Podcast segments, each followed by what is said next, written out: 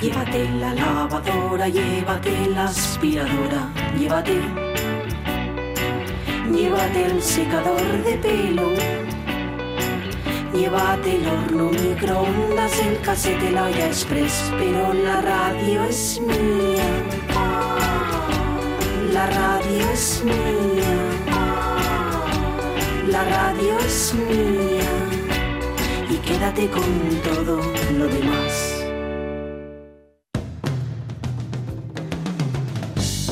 La radio es mía.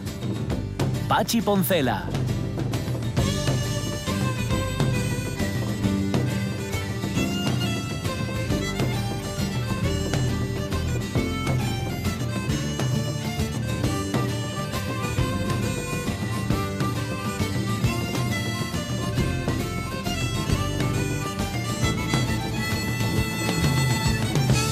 Las 12 y 13 minutos de la mañana, bueno, el- la voz, el grito que se acaba de llevar Caunedo, que no lo, que no lo esperaba él, que no, él pensaba hoy que, se, que se iba a ir de rositas.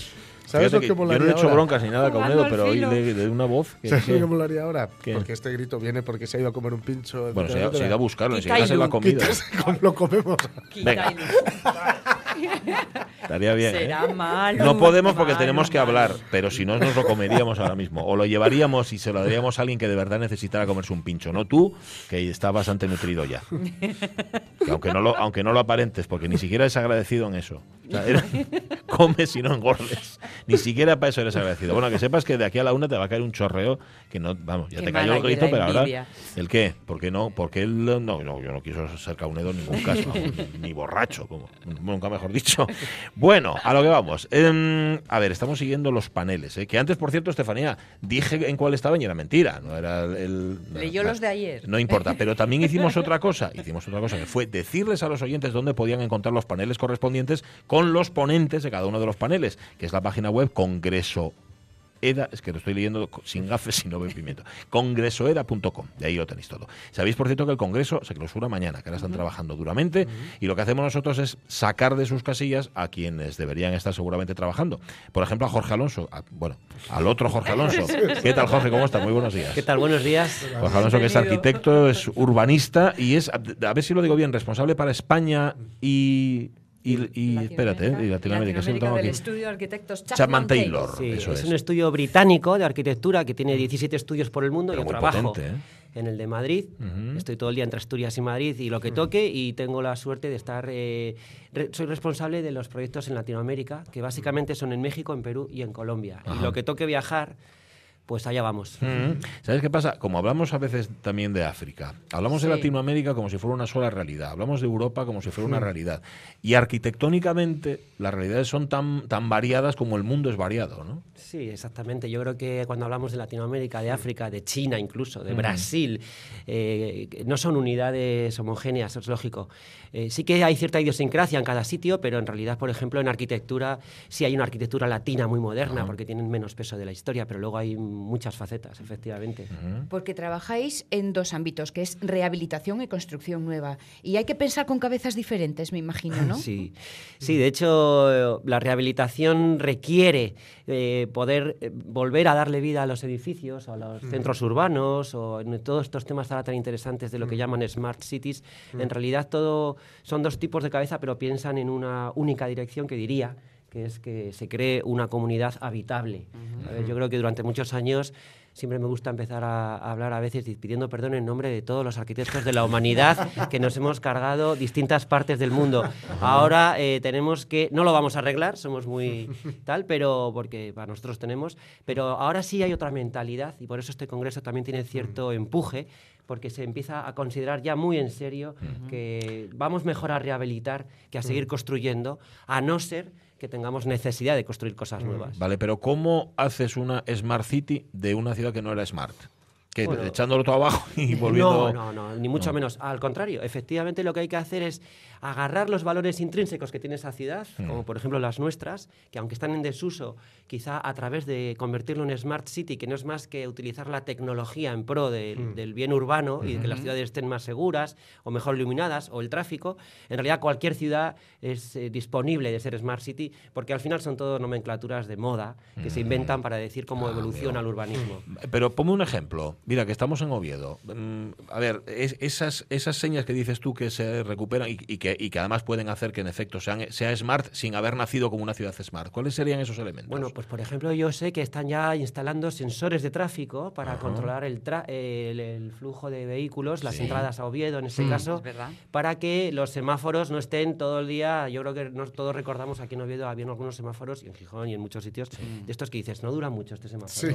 No viene nadie, no cruza nadie. Entonces ahora mismo eso se puede minimizar tanto para disminuir eh, la cantidad de tráfico y la incomodidad de conducir por una ciudad, que yo me alegro de que cada vez sea más incómodo conducir por las ciudades porque eso significará que podemos caminarlas en bici, en lo que sea, no digo que eso sea idílico, y también para el consumo mismo de los vehículos, de tal manera que incluso hay ciudades que desvían el tráfico pesado o potente por fuera para que no pasen por dentro. Hay, hay varias facetas que hacen que una ciudad que nunca tuvo, eso, eso al final son herramientas tecnológicas que nos ayudan a que las ciudades evolucionen. Y todo requiere una adaptación. Ya que estamos usando a Oviedo de ejemplo, y me acuerdo cuando se decidió peatonalizar el centro de Oviedo, madre, madre, madre, era aquello terrible. Estás tocando un tema muy delicado y muy necesario porque sí que hay crítica al- a la petrolización, pero luego a la larga, yo no sé si en Oviedo no tengo la suerte de vivir aquí Em, o de vivir Ahora estamos encantados. Sí, ¿no? Bueno, pues entonces te acabas de responder.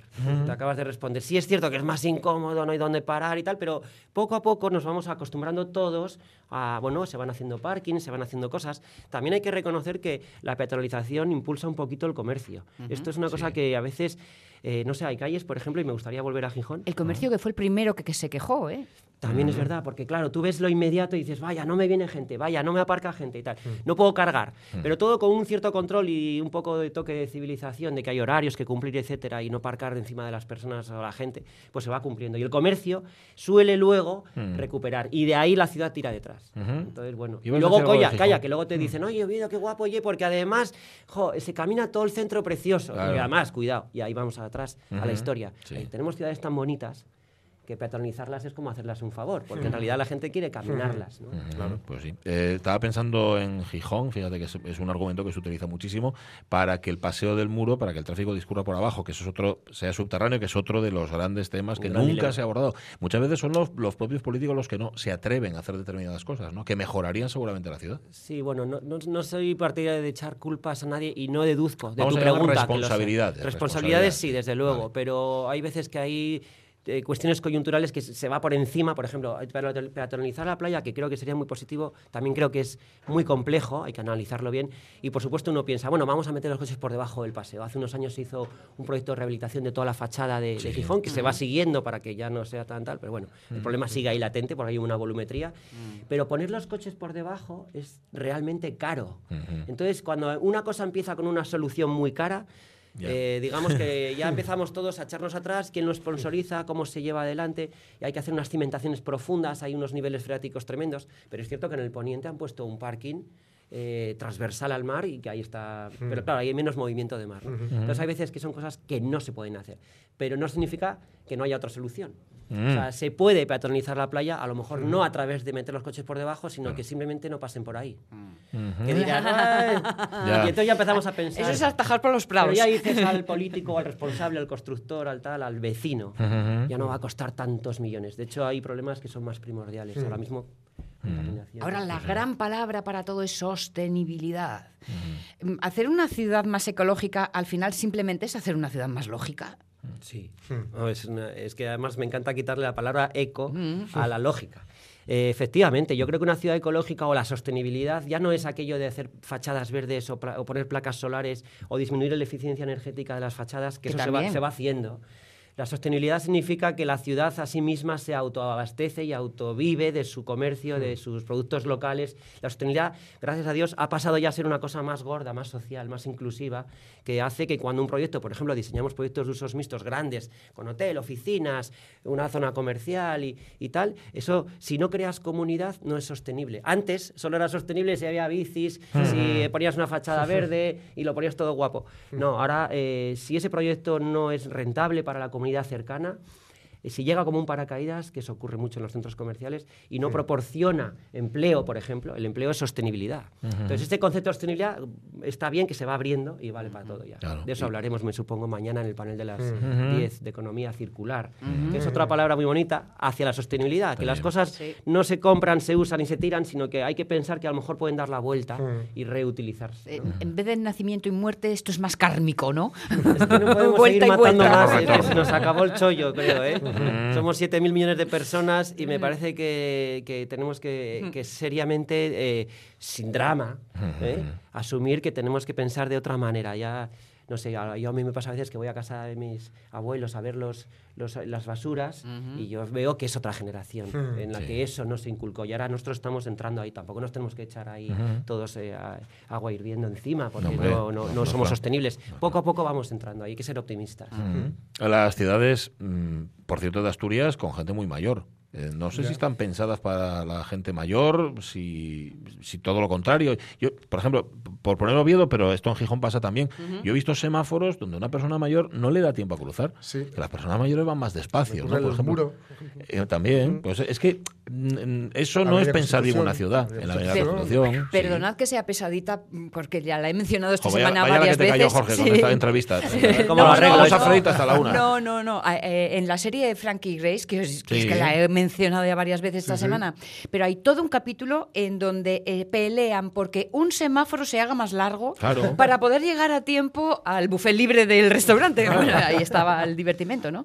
Y de inmediato los responsables de tráfico se fueron a hacer una media estadística de cuánto tardaba la gente en cruzar. Ujú. Eso se hace. Sí, bueno, en, en realidad lo que estáis diciendo es, por ejemplo, una situación que se pone un semáforo Sí. y el que lo vive se da cuenta de que no es vivible. Entonces tiene que haber una, no sé cómo se llamaría, un buzón o un lugar de, de quejas que, que, llamándolo bien es urbanismo colaborativo, donde el vecino que es el que vive, el edificio, la calle y tal, es el que tiene la palabra. Entonces tiene que haber una recepción de esas noticias, porque al final el que realmente sabe eh, cómo funciona la ciudad es el que la usa. Entonces, los ancianos, el problema de los ancianos en Asturias, de la gente más mayor, bueno, primero pues tenemos la suerte de que cada vez somos un país más longevo. Esto es una cuestión nacional, ocurre eh, en varias regiones y nos estamos haciendo viejos y como dice Emilio Duro, es que no nos morimos. Además, porque tenemos mucho, mucha calidad de vida, muchos efectos paliativos, muy buena sanidad, etcétera. Entonces, bueno, olé, porque siga la gente viva. Pero, pero es cierto que, que también tenemos que nutrirla de la parte de abajo, porque si no se nos queda un poquito anquilosada la sociedad. Y ahí sí que miramos demasiado atrás y hay que mirar más adelante a las nuevas generaciones. ¿no? Eh, hablar con estos de los semáforos de 90 años, pero ¿qué opinan los de 15? Porque igual es que va demasiado lento el semáforo. No, no, hay, hay doble, hay doble Ya, ya, lectura. ya, es lo que Claro, el que tiene que esperar con el coche. Bueno, ya no hablemos de patinetes, eh, bicicletas, por dónde van, por dónde se meten, eso va siempre. ¿Dónde los ponemos? Esto es siempre así, ¿no? O sea, la ley va siempre de- por detrás de la realidad. Primero llega la realidad y ya cuando tiene la ley hecha ya tampoco vale porque ya te- hay otra realidad que la ha suplantado, ¿no? Realmente en, en- en nuestro sector inmobiliario pasa muy a menudo que las personas innovamos antes que, las, que las leyes. De hecho, lo estamos viendo en varias facetas, ¿no? también en este país y en todo el mundo. Ahora con las disrupciones de la tecnología y los móviles, eh, de repente se complica bastante más la cosa. Pero bueno, eso, con, eh, si estamos todos atentos y colaboramos, yo creo que, ya te digo, por eso no, no, es muy fácil decir, es que los políticos van detrás, pero bueno, en realidad yo creo que es que hacen lo que pueden. Yo no, no soy, como veis, soy políticamente correcto. Sí. Pero sí que hay ciento- ciertos casos de negligencia o ciertos casos de confusión, diría, y luego se intentan subsanar.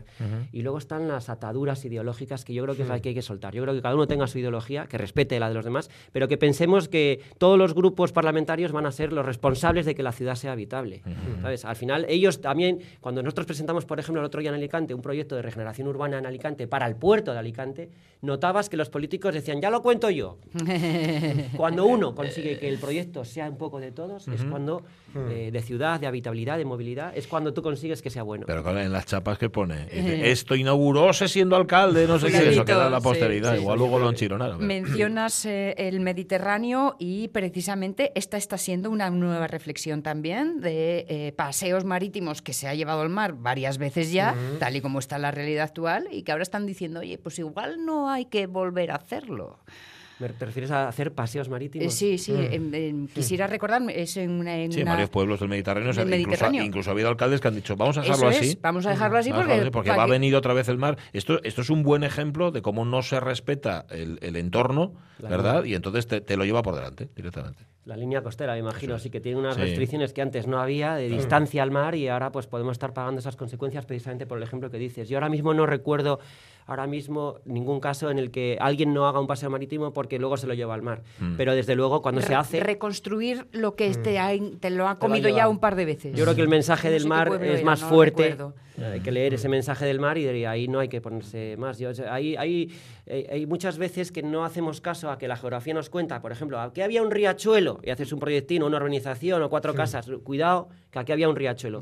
Y me acuerdo en la carrera que nos enseñaban que cada 50 años el riachuelo se convertía en río. Sí. Ostras, sabes que no falla. Aquí lo aprendimos con un camping, ¿eh?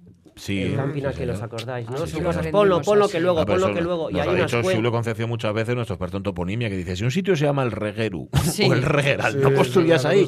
Y van entonces sí. los ingenieros o dicen, ah, va, aquí construimos, ¡pum! Se inunda. ¿Cómo se llama esto que cuando cae el- el- la montaña Arga- argallo? argallo. Los Mm. argallos también suelen ser producto de que ahí pasaba algo cada Claro. cierto tiempo. Y no hiciste Pero- caso. Y no hicimos caso y tal. Entonces, bueno, ahí, retomando al panel de mañana, que también habla de la economía azul, que yo es un término que os digo, me han invitado a este panel, pero no conocía, digo, ah, eso será del mar. No.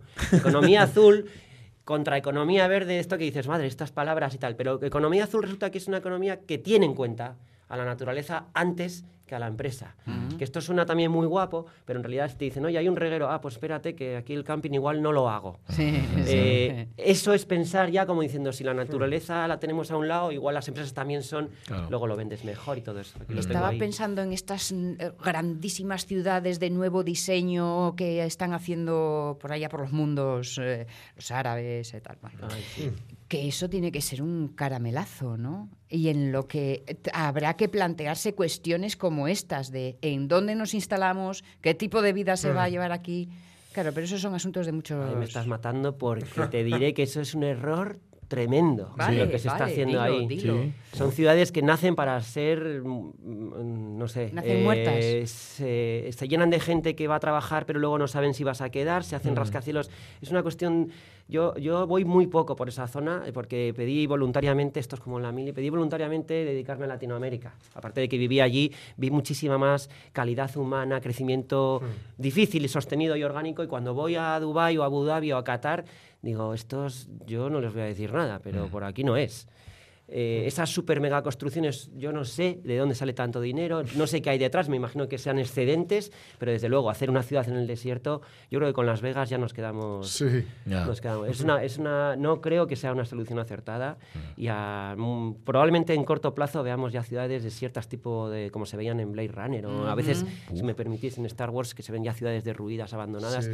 Yo veo Abu Dhabi y digo, dentro de poco ahí... Pero ahora, yo no les deseo nada malo, pero realmente no va con nuestra filosofía, por ejemplo, latina o iberoamericana de, de crecimiento. No, no, no estamos tan sobrados. Somos más realistas, Ya. para lo bueno y para lo malo. Eh, eh, Chapman Taylor, cuando le llega, os llega, ¿no? Algo, un- que no sé cómo va esto, ¿eh? no sé si son concursos, encargos, lo que sea. Encargos, Mm, sí, encargos. Dice, bueno, ¿hasta, ¿hasta qué punto tenéis libertad? La, libertad creativa. ¿El, trabajo de, de arquitecto urbanista es creativo realmente o sencillo? Eh, o es lógico, ¿no? Es una cuestión de aplicar lógica y muchas veces me imagino que también de aplicar muchas normas que tenéis que, que- que aplicarlas por narices porque no os queda más remedio. El, el trabajo del arquitecto, mira, aprovechando que me preguntas esto de Chapman Taylor, Chapman Taylor es una, empresa, es una empresa de arquitectura, más que un estudio de arquitectura donde está el señor que dice cómo se Sí. hacen las cosas y los demás lo hacen y los demás y los demás y los demás, hasta los ingenieros y tal.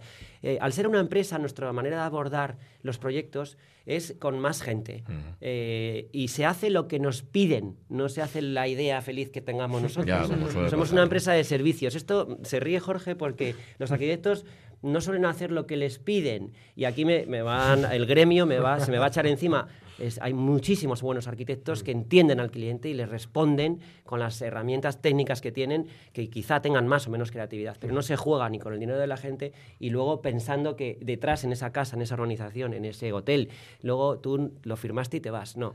Ahora nosotros estamos diseñando y desde hace un tiempo, porque es una empresa que viene de la inversión privada, en la que no se juega con los números eh, y son todo beneficios económicos, lo que nos ha enseñado a medir muy bien la respuesta. Entonces, ¿cómo se diseña cuando nos viene un proyecto? Nos juntamos con sociólogos, nos, contamos, nos juntamos con ingenieros, con consult- eh, consultores de costos, para tener siempre al lado. Y luego, por supuesto, este consultor medioambiental que tenemos también dentro del equipo, que son gente que mide todas las implicaciones de huella de edificación, si levantamos el edificio y creamos una plaza pública, porque al lado hay un barrio donde la gente pasa por ahí. Entonces, ya no se diseña como de una manera como las orejas de burro. Espera, que te doy la, la respuesta y me dices qué te parece. Ahora todo está muy consensuado y es una muy buena noticia. Trabajar así, de una manera más colaborativa y más horizontal. ¿no? Pero Donde el arquitecto es uno más. Sí. Pero es muy bonito eso. No sé si. Es una bonito, ¿a que sí? Sí, suena muy bien, pero yo Pues sé. venid si- a- venid de- a verlo.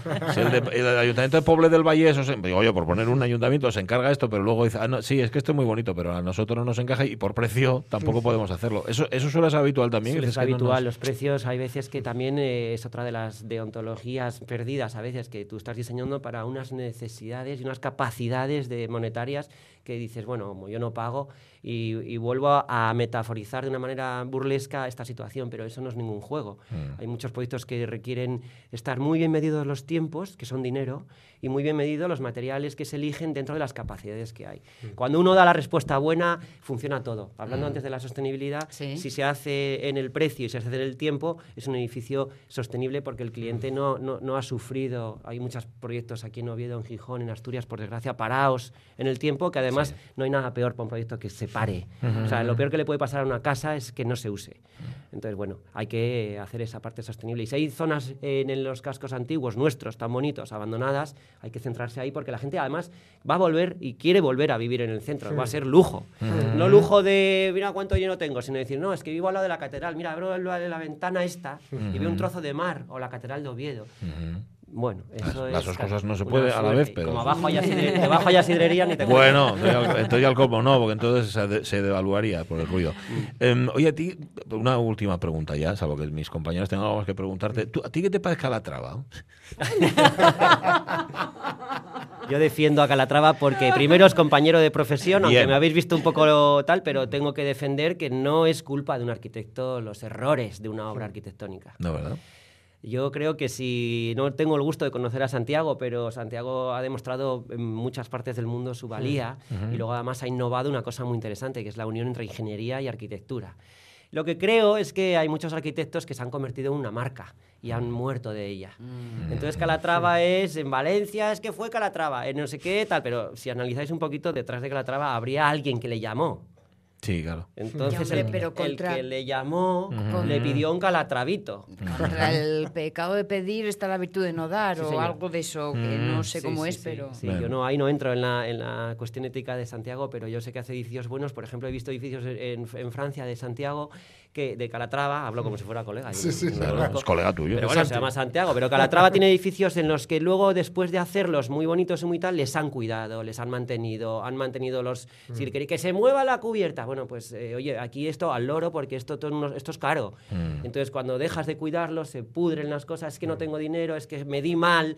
Y nosotros somos un poquitín de medir mal, ¿sabes? Ajá. Entonces, yo creo que lo que pasó en Oviedo fue medir mal. Mm. Y la verdad que lo siento mucho y es un edificio que es demasiado imponente a la ciudad que creo que fue una actuación urbana de muchos elementos, aparte de Calatrava errónea, pero que lo que es una pena es que no lo podamos mantener o no se hayan medido bien los costes que tiene eso. Entonces ahí tenemos un ejemplo que por desgracia no es bueno. Mm. Pero ya os digo, si vais a la estación de Lyon o a Nimsa y veis cómo está cuidado y cómo funciona y cómo la vio, en Nueva York creo que hizo algo también ahora donde las Torres Gemelas y lo tienen como los... ¿Sabes? Es- al final es un poco lo de nos cuidan igual más fuera que dentro. Ajá. O sea, para en Nueva York tener un Calatrava.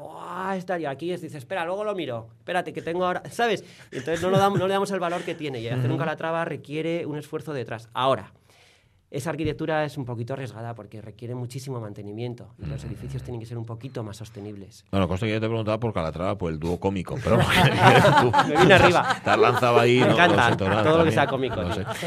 Jorge Alonso, da gusto, dos Jorge Alonso sentados a la misma Sí. mesa y da gusto escuchar a los dos. La Sí, verdad que es un auténtico gusto, placer sí, haberte sí, tenido señor. aquí con nosotros. Gracias a vosotros, para mí un gusto Pues tremendo sí. estar aquí con vosotros porque tenía muchas ganas de, además de veros. Fíjate. Os escucho bastante. Ay, qué gusto. Pero lo escuchas desde Madrid. Lo escucho desde Madrid. ¿Y eso? Gracias a vuestro compañero Monchi. Ah, qué Sí, grande. sí, qué y a grande. otras Tú- personas Tú y es de Kini. ¿no? ¿Eh? Tú y es de Kini. Soy de- yo soy de Kini. Sí. yo, yo también soy de Kini. Tú también eres de Kini. O sea, Kini tenía una cosa que tengo que decir, que decía siempre que el Oviedo y el Sporting, o Gijón y Oviedo, siempre juntos. Sí. Y con esa filosofía eh, de siempre juntos se va más lejos en Asturias, en España y por más sitios. Entonces, bueno, dejemos ese mensaje de Kini aquí. Pues ya más que hemos colaborado ahí en esa cosa. Sí, tan Muy bonita, bien. sí, sí. bonita. Sí, señor. Arquitecto, director para España y Latinoamérica de Chapman Taylor. Un placer, insisto. Bueno, Bueno, gracias. mm, nada. Que vaya muy bien lo de mañana, ¿no? Mañana tienes. Sí, mañana a las 10. sí, Por la sí, mañana tempranito, estupendo. España verde, España Demasiado azul. pronto España para verde, la economía azul. Para mí. no, un sábado. Está muy bien, si están un poco aletargados que hayan salido el día anterior, Sí, tú no, lo sueltas y. Sí. lo dejas ahí caer. Gracias bueno, a vosotros. Si estáis de acuerdo, callaos.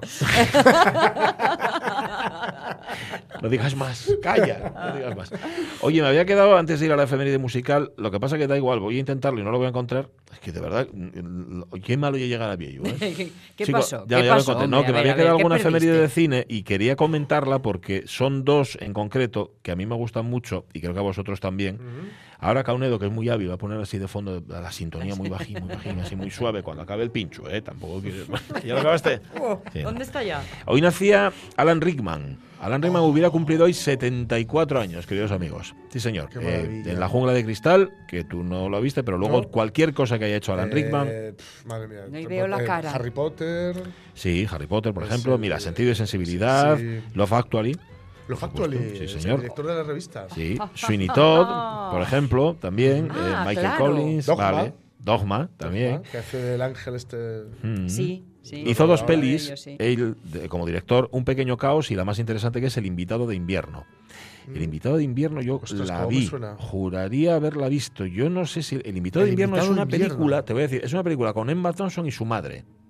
Que- ¿La que- madre que de no- Emma Thompson o de la- Alan la de-? No, la madre de Emma Thompson, que es, que es actriz también y que ahora mismo no recuerdo el nombre de, de la mujer.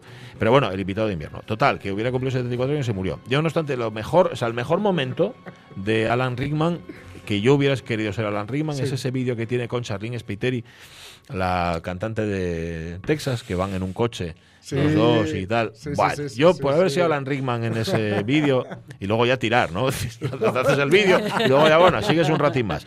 Pues nada, nacía Hasta tal el día como hoy. precipicio. Ah, eso es, hasta el principio. Y luego eh, nacía también hoy Fraser Crane. Ujú.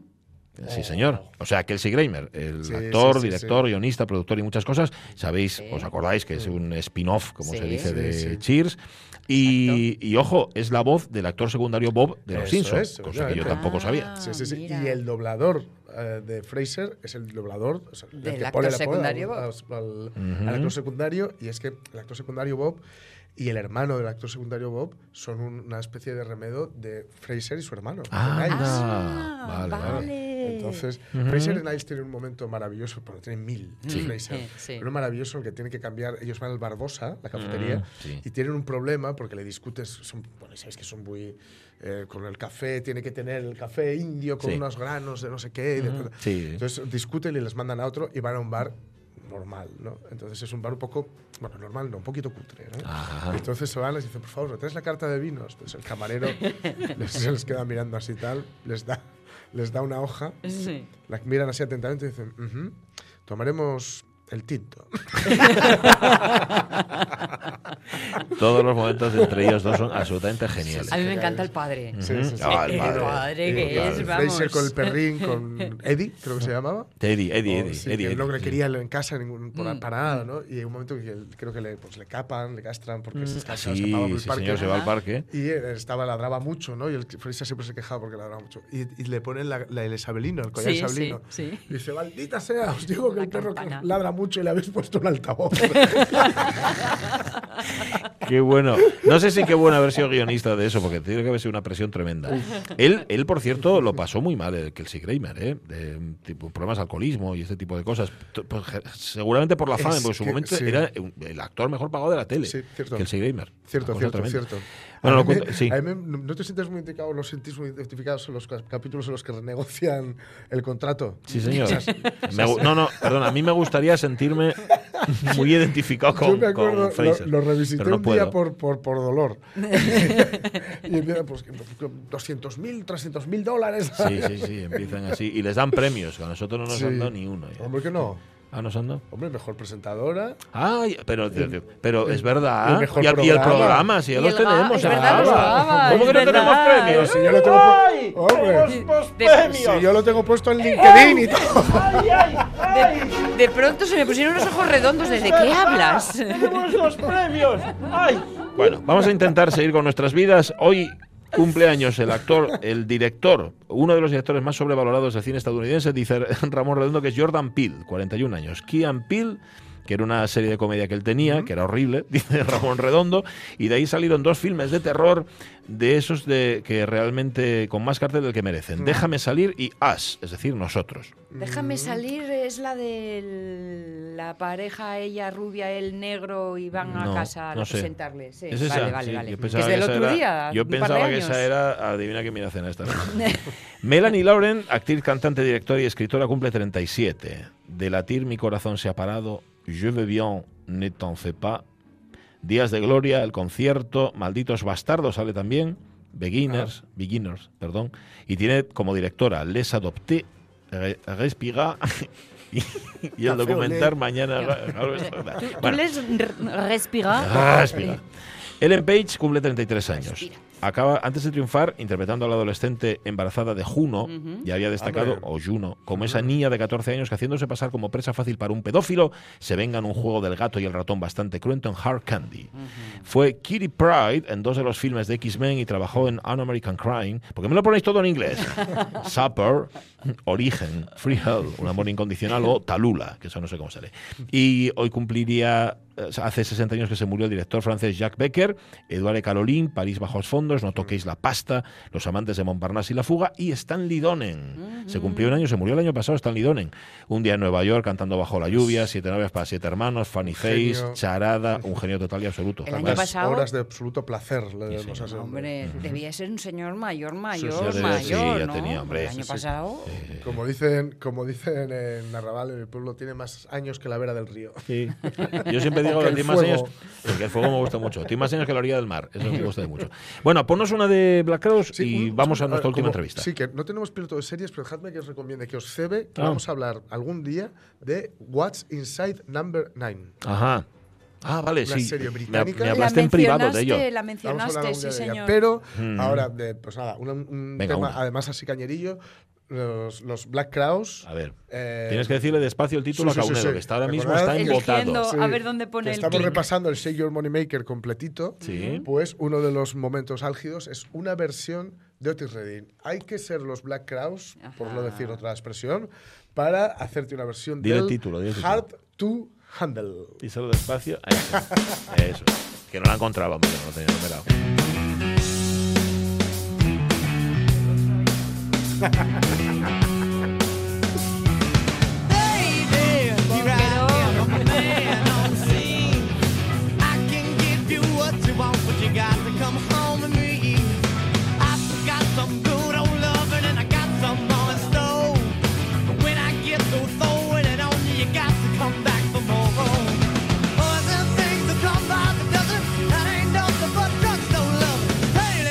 let me light your candle, cause the mama, I'm sure all the hand and I just around.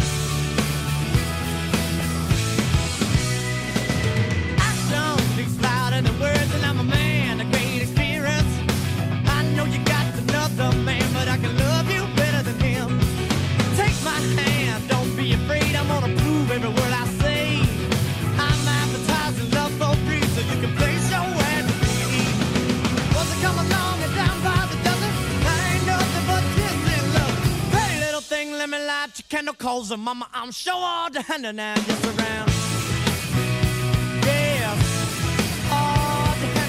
¿Cómo de buena es la versión? Brutal. A mí me parece que está muy bien. Digo por el original. No, no, O sea, no, brutal. A ver, ya, la versión original de Otis Redding. A ver, Ya, Otis, claro, Otis Otis Redding. Redding, mucho Otis Redding. Otis Redding se daba un golpe con el pie de la cama y se salía la glo- gloria bendita de ahí. Porque el tema es un temazo, Es un temazo. vamos. Es un que- temazo y es de estas, estas os recomiendo también encarecidamente buscar en YouTube a los Black Crowes cantando esta canción y si no os enamoráis de Chris Robinson en ese momento, yo ya no sé qué hacer. Hay que probarlo. telling me lot, you cannot cause a mama. I'm sure I'll handling that gets around.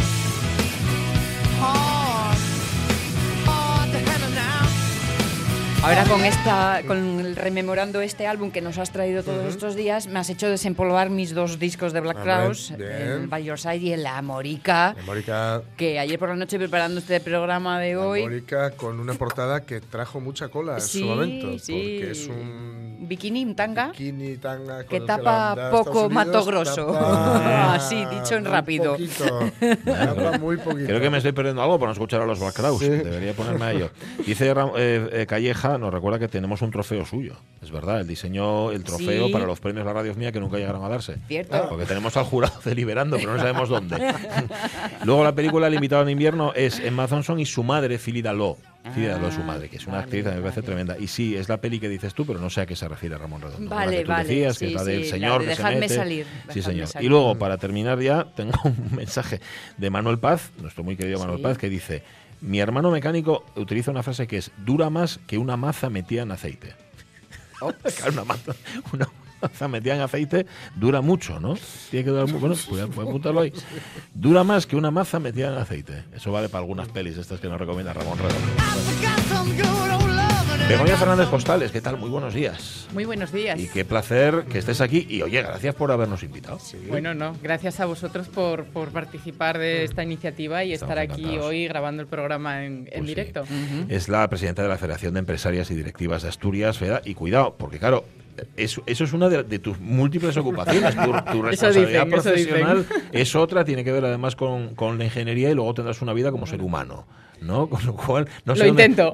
no sé de dónde puedes sac- sacar tiempo, energías, etcétera. No sé si, como decíamos antes, la energía del grupo también ayuda. En el caso de FEDA, desde luego, estar en un grupo con gente, con mujeres que trabajan tanto y también, eso tiene que ayudar, ¿no? Por supuesto, da muchísima energía y si no, a veces para configurar todo lo que queremos hacer en, en- en este mundo, lo que hablabas, pues eh, en mi caso como presidenta de FEDA, Federación de Empresarias y Directivas de Asturias, como presidenta de turno de EDA, que es lo que hoy nos trae aquí, eh, que conformamos EDA todo el, el- el norte atlántico. Y, y luego, bueno, pues eh, mi vida profesional, trabajando en África cada tres semanas, ahí, ahí me voy, eh, vivo en mi casa, en el avión, en Guinea, ya lo, lo tengo de un poco... libre loca, ¿no? de- sí, sí, sí. En, en los aviones. Sí, la gente me dice, pero, pero tú, ¿pero de dónde sacas el tiempo? Digo, pues muy fácil, del cuelguing en los aviones a las 5 de la mañana, cogiendo un avión a no sé dónde. Claro. De ahí, ahí Muchas saco horas ahí esperando sentada, ¿no? Más luego la familia, claro. Claro, que, que tengo dos peques pequeños de, de 10 y 5 años y, y, bueno, pues conjugarlo todo, la verdad que a veces difícil. es hacer, como se decía anteriormente, encaje de bolillos. Sí. Eh, veníamos a hablar de, de- de hablar de cine y había una película que se llamaba ¿En qué piensan las mujeres? Bueno, pues... La de Mel Gibson. Sí, sí. Bueno, mm, eh, mejor no quedarnos en el contenido solo con la Sí, frase. había, una, había una peli anterior, la de Mel Gibson Sí. fue, Sí, fue es un remake. Pero No, es un remake. eh, n- no hagamos eh, en ella, porque yo quería quedarme con la frase, sobre todo, eh, de qué se preocupan las mujeres, las mujeres que trabajan, las mujeres que tienen responsabilidad y liderazgo social, y vemos cuáles son los contenidos de este primer congreso, y está claro que se preocupan sobre todo del futuro. ¿A dónde vamos y cómo hemos de hacerlo por el mejor camino? Reflexionar sobre esto.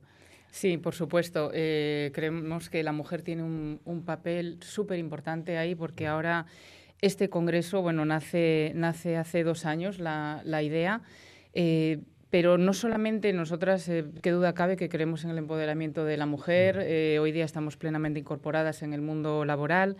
Nos sigue costando llegar a esos consejos de administración y dirección que, que parece que todavía se nos resisten, pero no solo estamos aquí para hablar de eso y queremos dejarlo muy claro.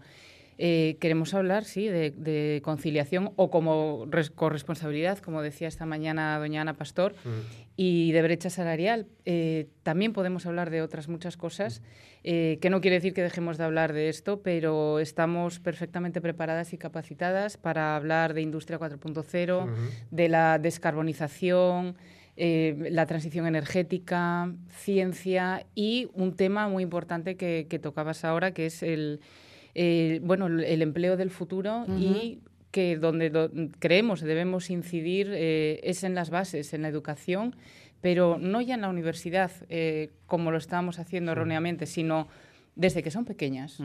Eh, muchas veces mm, estaban ahora dando datos escalofriantes que en, en carreras eh, STEM hay un 12% de mujeres. eh, 12%. un 12%. Es, Madre es, mía. es muy poco. Y, y yo creo que debemos tener referentes eh, para, que, para que esas estadísticas puedan subir, porque claro, de nada sirve que lleguemos a la universidad a, darles claro, lecciones de, Sí, sí. de De qué, ¿no? ¿no? Hay que yo, gracias a Dios, en, en mi casa tuve, tuve referentes y, y el tema es que hay otras muchas que no las tienen y es, es donde debemos eh, estar dando esta, esta educación para que, para que desde pequeños y pequeñas podamos, podamos saber hacia dónde dirigirnos y sobre todo las carreras del futuro. Ah, De alguna forma ha sobrevolado en eh, las conversaciones, en las múltiples conversaciones, un poco esta idea de si hombre, mujer, directivo tiene una forma diferente o no. Hablábamos en el Facebook de mm, jefes, mujeres. Y quizá yo viendo un poco eh, los, eh, los temas que se han puesto sobre la mesa en este congreso, tengo una sensación, no sé si equivocada, y es que las mujeres cuando eh, toman en sus manos las riendas de, tienen una mirada un poco con, con las luces más largas, más a largo plazo, que la mirada masculina es más posibilista del aquí y ahora, más el éxito eh, rápido y en mis manos, y las mujeres planifican más a largo plazo. ¿Esto me lo saco yo de la manga o tiene Sí. viso de realidad? No, efectivamente, puede ser. Yo creo que tanto hombre como mujer tenemos eh, puntos de vista diferentes y yo creo que precisamente es lo que, lo que enriquece, ¿no? Entonces, antes, cuando solamente había hombres, hay una parte de la población que no está dejando su punto de vista ahí. Y, y ahora, con la incorporación de la mujer, pues estamos viendo que eso, eh, a falta de, de no fortalecer, todo lo contrario, enriquece. Y, y bueno, pues eh, tenemos diferentes características y quizá una de las que, que estabas eh, nombrando ahora eh, sea verdad, sí que a lo mejor nosotras vemos un poco, un, un poco más eh, eh, a largo plazo, ¿no? por, decirlo, por decirlo de alguna manera. Es, es un inconveniente ser mujer trabajando en un sector además como el tuyo, la ingeniería. Eh, bueno, eh, no es un inconveniente. Yo, bueno, no trabajo, estoy en, en proyectos eh, en, en Guinea Ecuatorial y, y África Central. Sí. En mi caso concreto particular, eh, a pesar de que mucha gente crea por lo que significa África eh, que pueda tener eh, mayor o menor problema, eh, todo lo contrario. En, en África la mujer tiene mucho poder, hay mucho matriarcado. Y, y, bueno, la pregunta del millón, bueno, ¿qué hace una blanca rubia en África Aparte de la vendiendo? Hay una por ahí, ese, ese soy yo. Aparte de llamar la atención, bueno, eh, la, la mujer allí tiene muchísimo poder y, y ellos entienden del, del negocio y, y tienen muy claro que si es contigo con quien deben firmar Sí. el contrato, les da igual que seas blanco, negro, chino, rubia o, o- o Sí. delgada, no lo sé. Pero, pero eh, creo que debemos eh, aprender de, de ahí porque muchas veces a lo mejor en, en Europa nos creemos que estamos a, a la altura de, Sí, de- sí. de muchas cosas y, no- y nos damos cuenta que eh, yo lo he visto a veces. No me gusta tampoco usar mucho la palabra machismo, pero ah, lo he sufrido más estando en España Ajá. que estando en África. Mm. Hmm. Sí, sí. A lo mejor tiene que ver con esto que nos decía eh, Beatriz hace un momento. Decíais que hay muchas mujeres que tienen una responsabilidad pero no lo dicen. Que, que hay muchas, hay muchas, hay sí, muchas sí. responsabilidades de, de ejercidas por mujeres que no son visibles. A lo mejor es justamente por eso, para evitar eh, La ese, choque, ¿no? Hay muchas personas a las que les puede chocar, muchos paisanos en concreto a los que les puede chocar. No sé si va por ahí. Sí, bueno, eh, sí, puede ser. Eh, yo te voy a contar un, un- un ejemplo. A veces hay que ser práctica, hay que saber dónde estás en cada, en cada momento. en, en lo que os contaba de, de África, bueno, pues efectivamente eh, yo no tengo ningún problema, se puede trabajar allí muy bien. En, en países a lo mejor que con, con otras religiones, eh, los países musulmanes, y, e incluso dentro de los musulmanes hay diferencia los países musulmanes árabes de, de los negros. por Sí.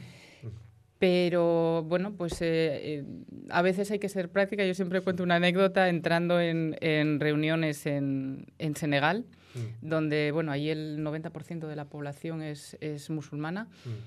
Bueno, pues no, por ser mujer, eh, eh, hablaban directamente a- al que es mi, mi delegado de, de Guinea Ecuatorial, que venía conmigo de, de viaje.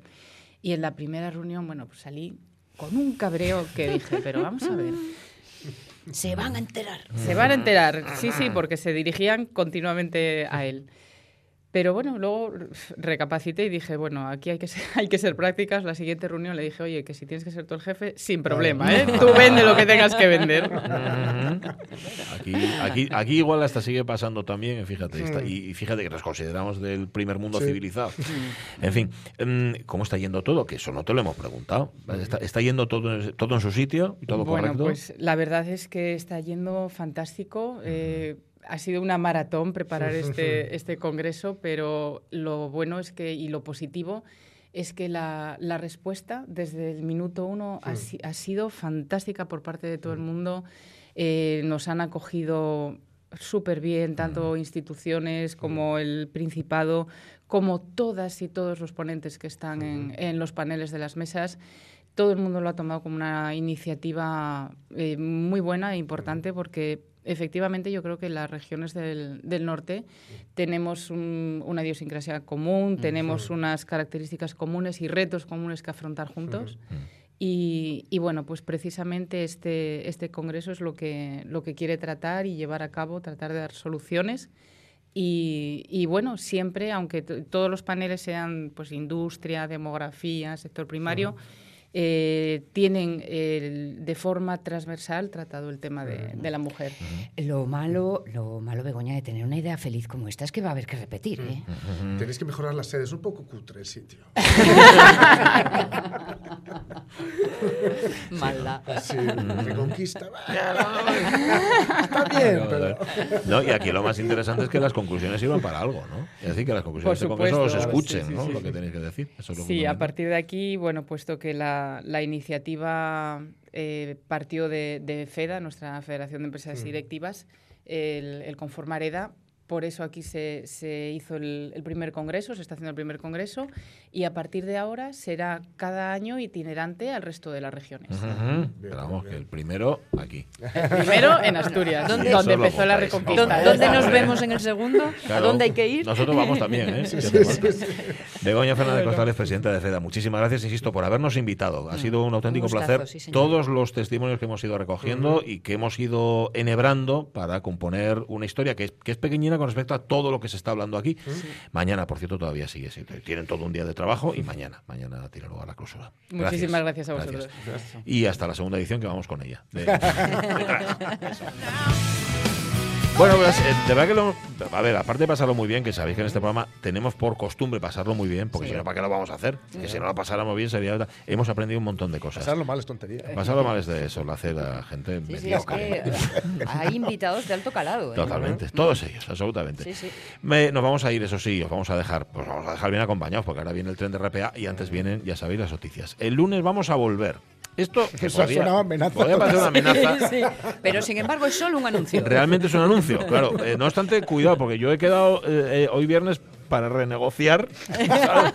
lo de la semana que viene. Entonces, a lo Por mejor. ahí lo de Al Capone. Eso es, igual me suben el sueldo a mí, Vale, vale, a vale. costa de vuestros respectivos Lleva un sueldos. bate. Pues entonces no Que, vengas. que, por cierto, oye, son miserables, tengo, tengo que decirlo. ¿eh? Salvo el de Caunedo, que a él le, que a él le da para pincho y a los demás no. pinchos. Porque os habéis fijado, ha traído pinchos, Sí, sí. se ha demorado en traer pinchos, pero para él nada más. Para nosotros no. Bueno, nos vamos a las noticias y al tren de RPA. Sed muy felices, chavalería. Hasta el lunes. Adiós.